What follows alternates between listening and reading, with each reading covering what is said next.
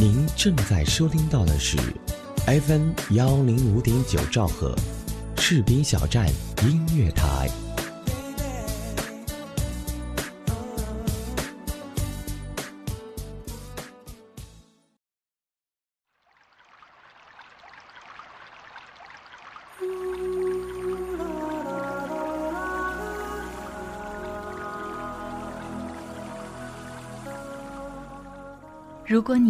爱上了一朵在一颗星星上的花，那么夜间，你看着星空就会感到甜蜜愉快。所有星星都好像开着花。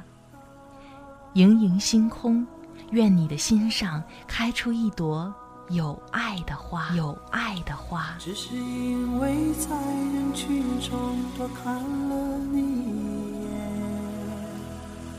再也没能忘掉你容颜，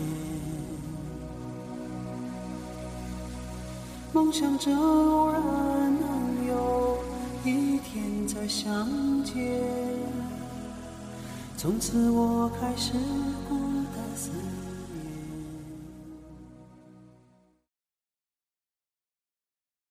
亲爱的朋友们，南方已经开通公众账号。可以在公众账号当中搜索“南方 Darling 陆宝宝”，感谢你的关注。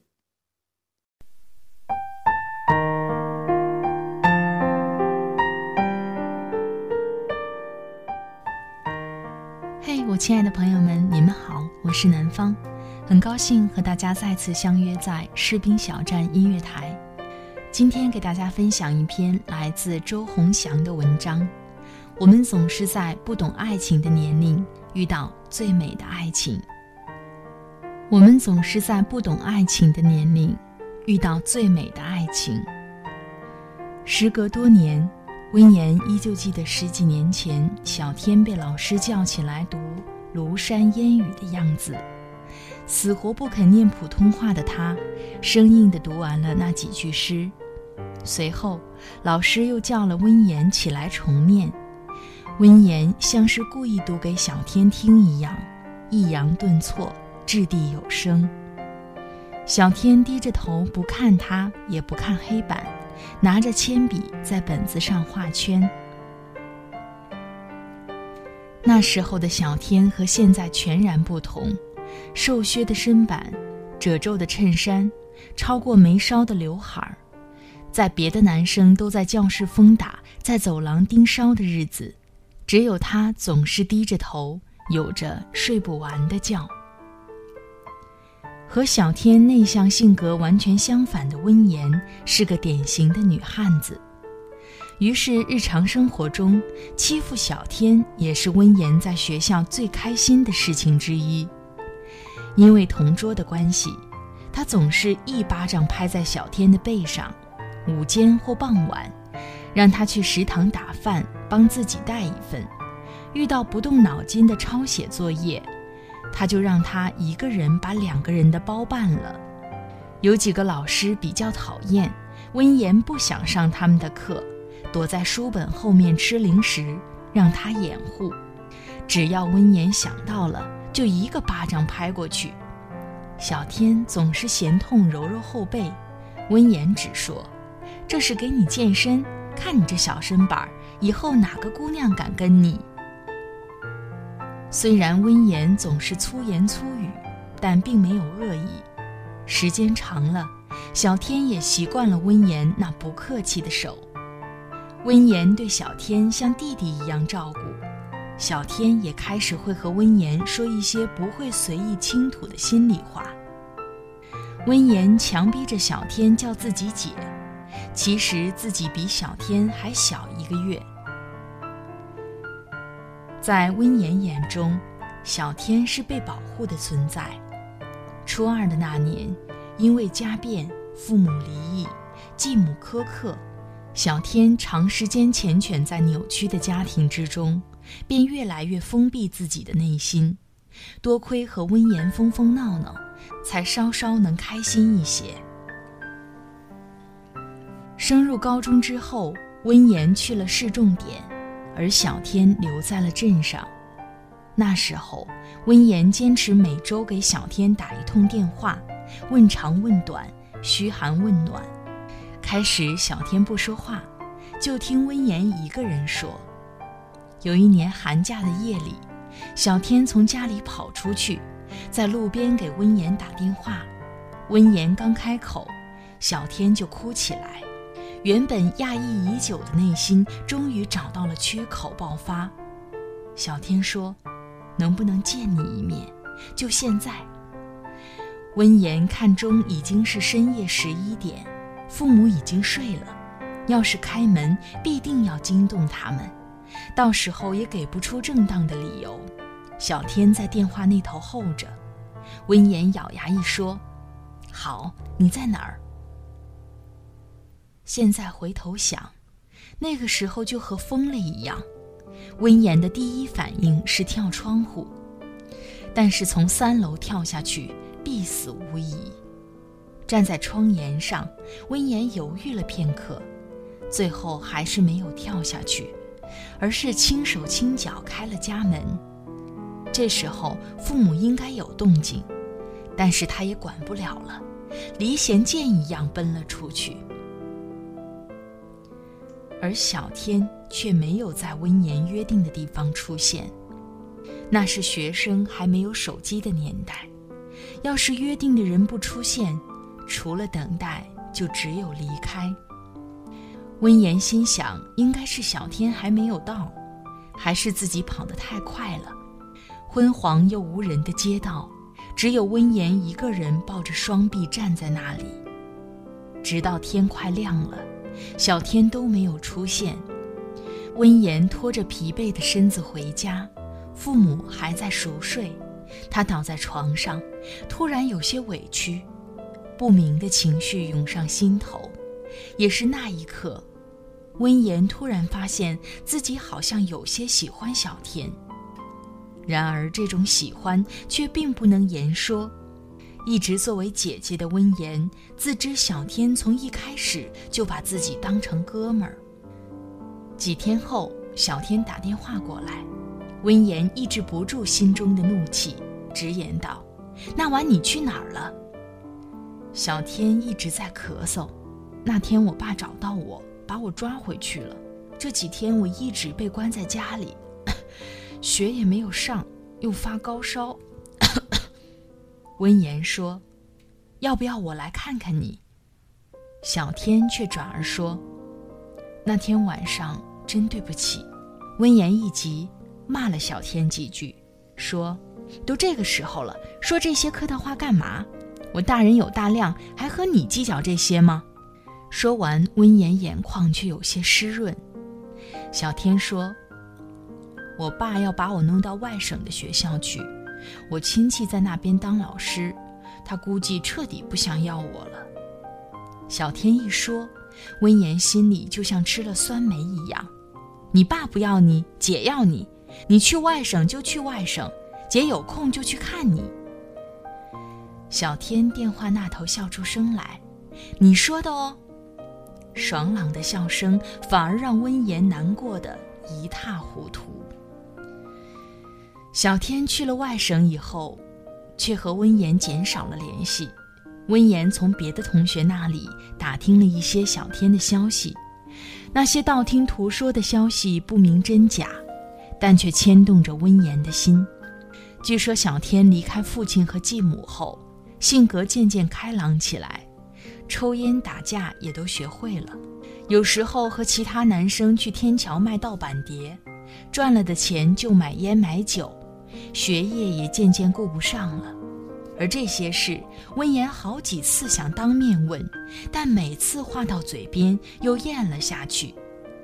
小天总是慵懒地说：“姐，你说来看我呢，啥时候来？再不来，我都要毕业了。”温言说：“来，怎么不来？”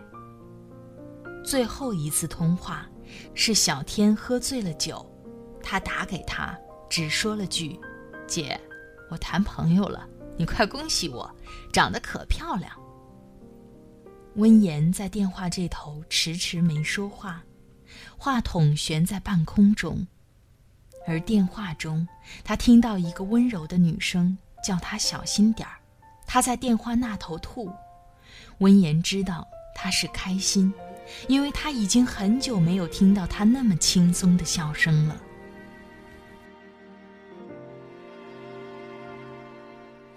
那时我们总有好多话，什么事都可以讲。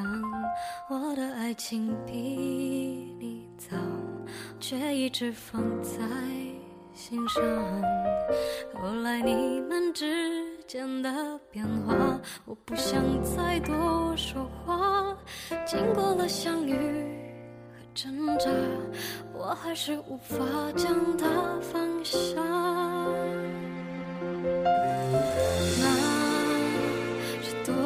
后的事啦？有一天你突然问我，在那个时候是否也爱着他？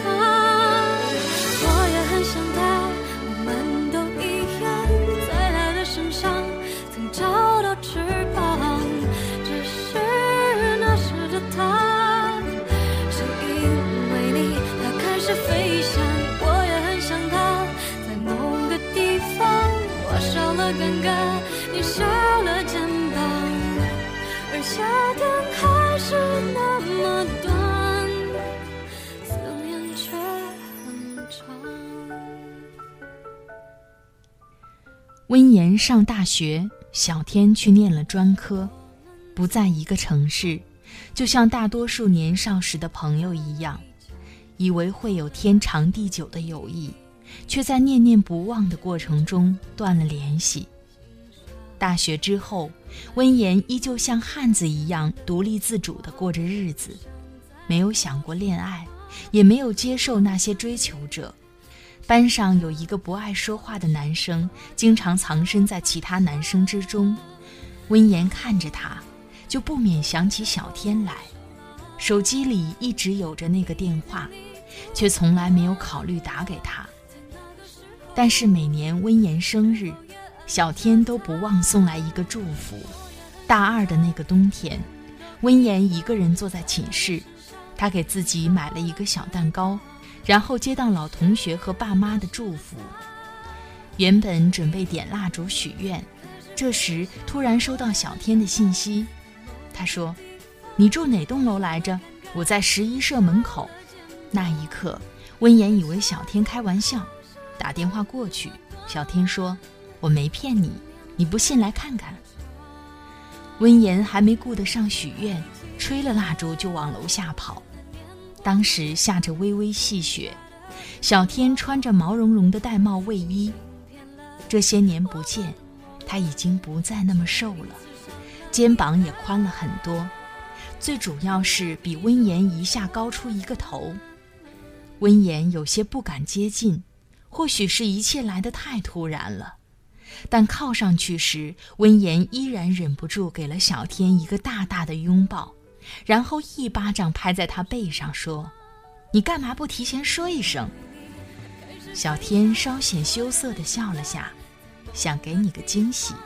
温言知道那一刻的心跳代表什么，也明白这个拥抱对于他而言，无疑是十九岁最美好的礼物。温言带小天去吃宵夜，原本都是欢快的交谈，后来温言忍不住问。你女朋友呢？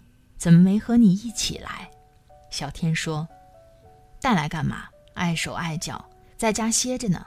倒是你这么多年还没给我找个姐夫。”温言以为会得到两人已经分手的答案，却不料得到这样的回复。虽然心中有稍纵即逝的颤动和略微的失望，但温言却没有表现出来，而是笑着说。姐夫哪有那么好找？你不知道有个词叫“宁缺毋滥”啊。小天在温言这里待了两天，这两天的时间，温言一直陪着小天到处吃喝玩乐。当然，时不时会有小天的女朋友打电话过来，他会侧身到一边去，留温言一个人在边上咬着糖葫芦发呆。温言说：“你们还真是恩爱呀。”小天笑着说：“挺烦的，真的。”那时候，温言发现小天不再叫自己姐了，而叫她温言。小天走的那天，温言没有去送他，温言骗他说有课，其实躲在寝室发呆。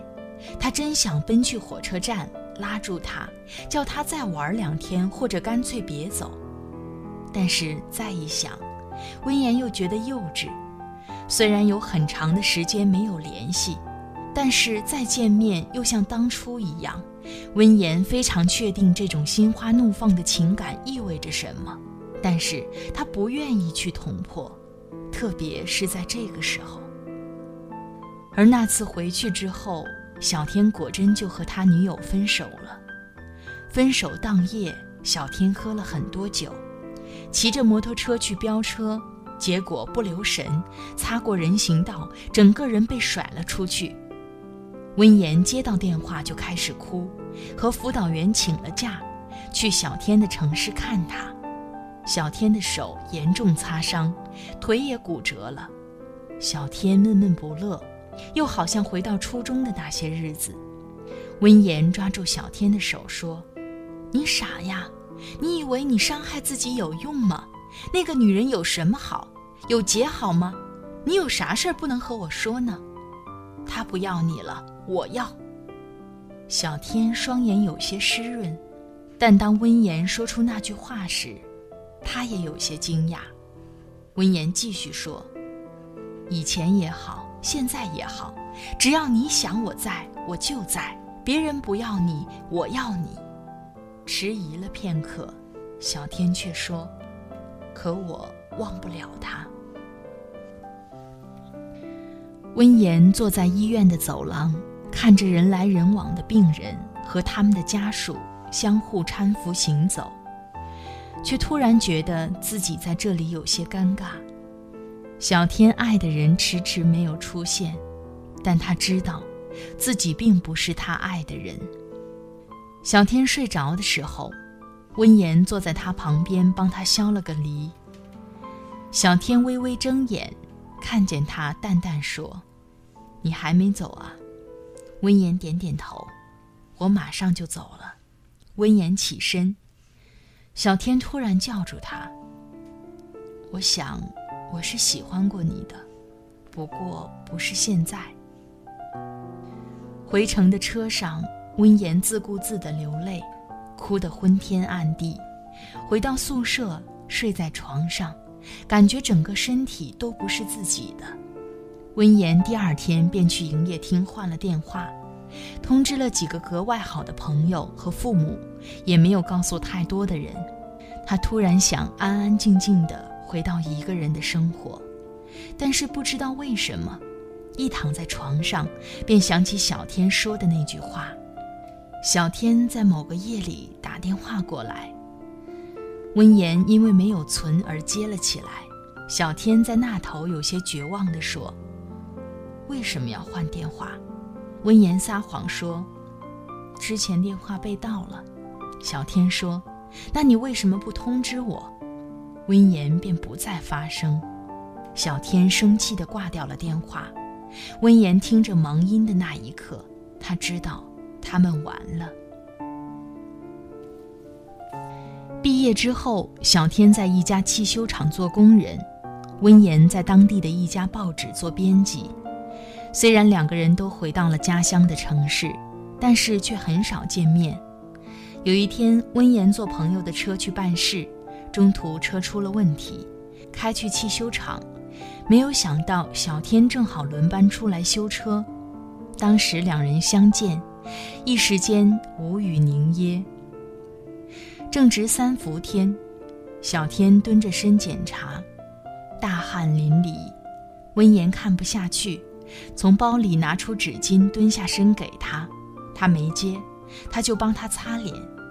小天皱着眉头退了一步，说：“我在工作。”温言起身，没有再说，跟着朋友进了休息室。也是那天之后。温言每每进过那家汽修厂，都期望能够看见小天，不用上前寒暄，也不用刻意交谈，而是能够看到他还在，心里就安心一些。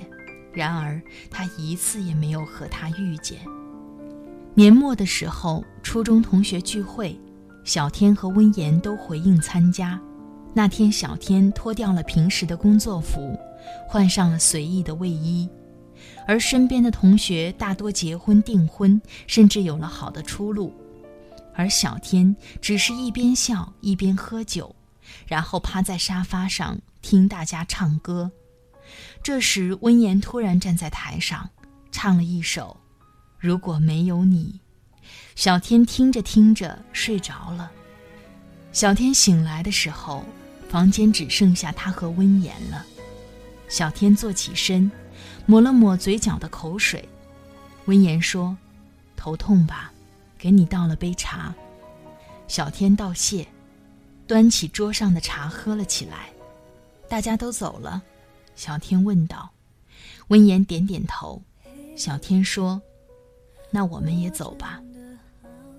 那条路是他们以前常常行走的路，周遭的一切也没有发生太多的变化。小天突然开口说：“我不想再找对象了。”温言哦了一声，不觉说道：“我可以等你。”或许是酒精作虫，否则温言也不清楚自己为什么会说出这么奇怪的话。小天顿了顿，又走了几步，说：“不，不用了。”温言突然有些生气：“这么多年来，你不懂吗？我懂，但是有些感觉错过了，就不在了。这些年，你我都不一样了。”这时，温言停住脚，一把把小天拉过来，深深地吻了上去。那么大胆的去爱一个人，温言说。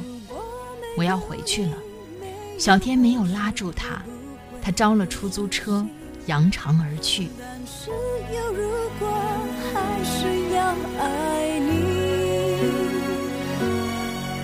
如果没有你，我在哪里？又有什么可惜？反正一切来不及，反正没有了自己。真的好想你，不知道你现在到底在哪里。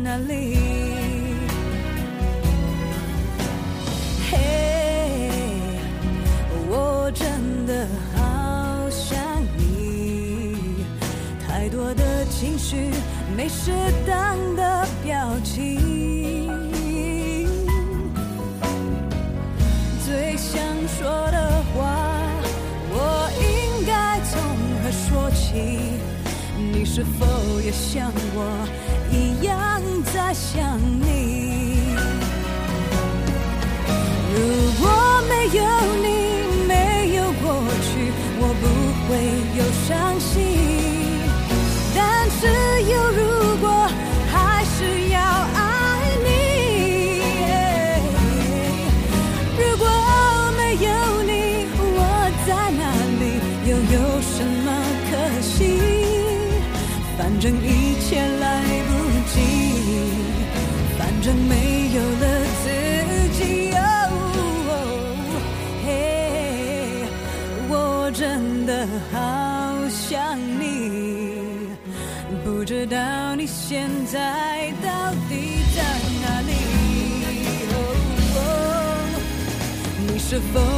像我一样在想你？沈先生的出现让温言感受到了一丝丝的安慰。沈先生是温言采访的一个作家，他是一个有深度、有内涵的人，离过一次婚，有一个女儿。虽然这些在温言看来都不符合他内心的择偶标准，但是沈先生非常温和地对温言说：“你应该考虑一下自己的事情了。女人不适合一辈子奔波。”或许是这样的一句话，点亮了温言心中的灯。他在沈先生身上看到了小天身上没有的成熟和独立。相对于之前保护对方的那种欲望，温言突然也想有一个呵护自己的人出现，而这个人无疑是沈先生。温言思考过自己的未来，他也没有理由拒绝掉追求自己的人。曾经掏心掏肺的等待，换回来的只是“不必”二字。一是委屈，二是活该。温言并没有立马和沈先生交往，而是留给自己一段时间好好思考。沈先生说：“女儿还小，需要一个母亲。”而温言并不清楚自己是否做好了做一位继母的准备。这时，小天找到温言，开口便把温言和自己曾经的继母比拟在一起。有一天你会有自己的孩子，那一天你就知道继母到底是什么样的角色。温言心里非常难过，因为小天对自己的质疑，也因为小天立场的不可理喻。温言有话直说，有些人等不来会累，等来了会变。其实那一年寒假你出逃的夜里，就预示了我们的结局。就像你说的，既然我们都不是最初的那两个人，又有什么资格来要求对方的人生？小天忍不住说：“那些年，你说你来看我，我等了那么久，最后你也没来，不是吗？我以为我抽烟、喝酒、打架，你就会过来看看我，结果你根本问也没有问我一句。”小天抱着温言。而温言却挣脱开了小天的怀抱。小天，最好的日子，我们都错过了。温言离开了自己长大的这座城市，已经不年轻的他，还是选择了北上，继续寻找更大的舞台。他没有答应沈先生，也没有再去找过小天。即使后来，他也听说过一些小天的事，朋友们都说。小天根本不爱你，他和我们聊天的时候，从来不会提起你的名字。温言莞尔，他知道，对于一个人过多的提或者故意不提，都是内心还没有真正的放下。就在温言去北京的第二年，小天突然打电话给他，他支支吾吾想说什么，最后却总是说不出口。温言说：“你有什么就说。”没事儿，我就挂了。小天讲，我爸重病，这几天要做手术，我，我想问你借点钱。温言说，多少？你快说，我下午就去给你打。小天说，五万。温言收线便往银行冲，他自知心里是多么在乎他，卡里仅存的六万五，他一分不剩的给了他。而那天之后。小天再也没有联系过他，也再没有出现过。温言听说小天的父亲最终还是去世了，而小天身负重债，还不起就跑路了。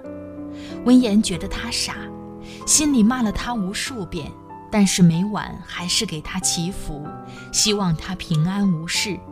温言开始在网上发帖子寻找他的消息，他知道。自己坚持，总归有一天会让他看到。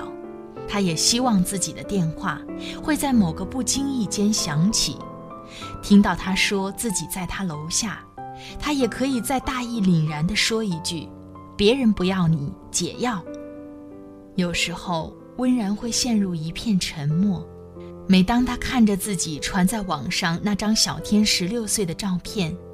就会想起那个三叶风扇旋转的下午，老师让小天站起来念诗，那首《庐山烟雨》：“庐山烟雨浙江潮，未到千般恨不消，得到还来别无事，庐山烟雨浙江潮。那时老师站在讲台上说，苏轼的诗其实写的大多是人的心。未到庐山和钱塘潮之前，人们都对美景充满了期望。然而，真正到时，发现庐山只是山，钱塘只是湖。好像我们走过一些岁月后，才发现，未抵达的，永远才是最美的。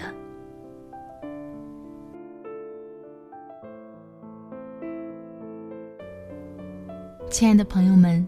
听了刚才的文章，你有怎样的感受？欢迎与我分享。我的微博是南方 darling 陆宝宝。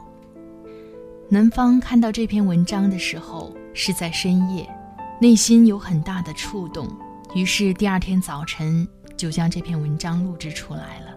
这篇文章让我想到了一些话：在对的时间遇见对的人是一种幸福，在对的时间遇见错的人。是一种悲伤，在错的时间遇见对的人，是一声叹息；在错的时间遇见错的人，是一种无奈。世界上有两种可以称之为浪漫的情感，一种叫做相濡以沫，另一种叫相忘于江湖。我们要做的就是争取和最爱的人相濡以沫，和次爱的人相忘于江湖。其实不是没有心动，不是没有可能，只是有缘无分，情深缘浅罢了。不悔梦归处，只恨太匆匆。好了，今天的节目就到这里。如果觉得好听的话，就分享给你周围的小伙伴吧。本节目责编子恒，监制浩然，主播南方。感谢你的聆听，我们下次再会，拜拜。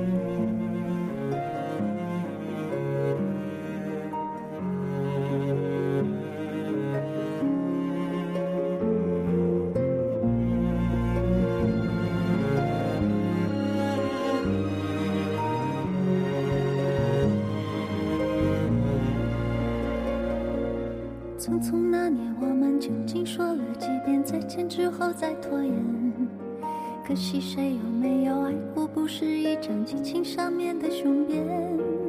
匆匆那年，我们一时匆忙撂下难以承受的诺言，只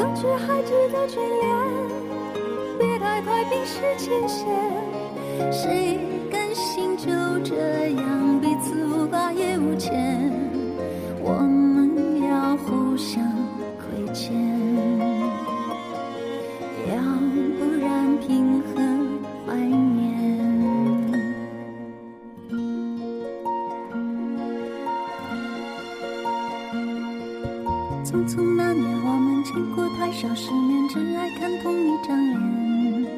那么莫名其妙，那么讨人欢喜，闹起来又太讨厌。相爱那年，活该匆匆，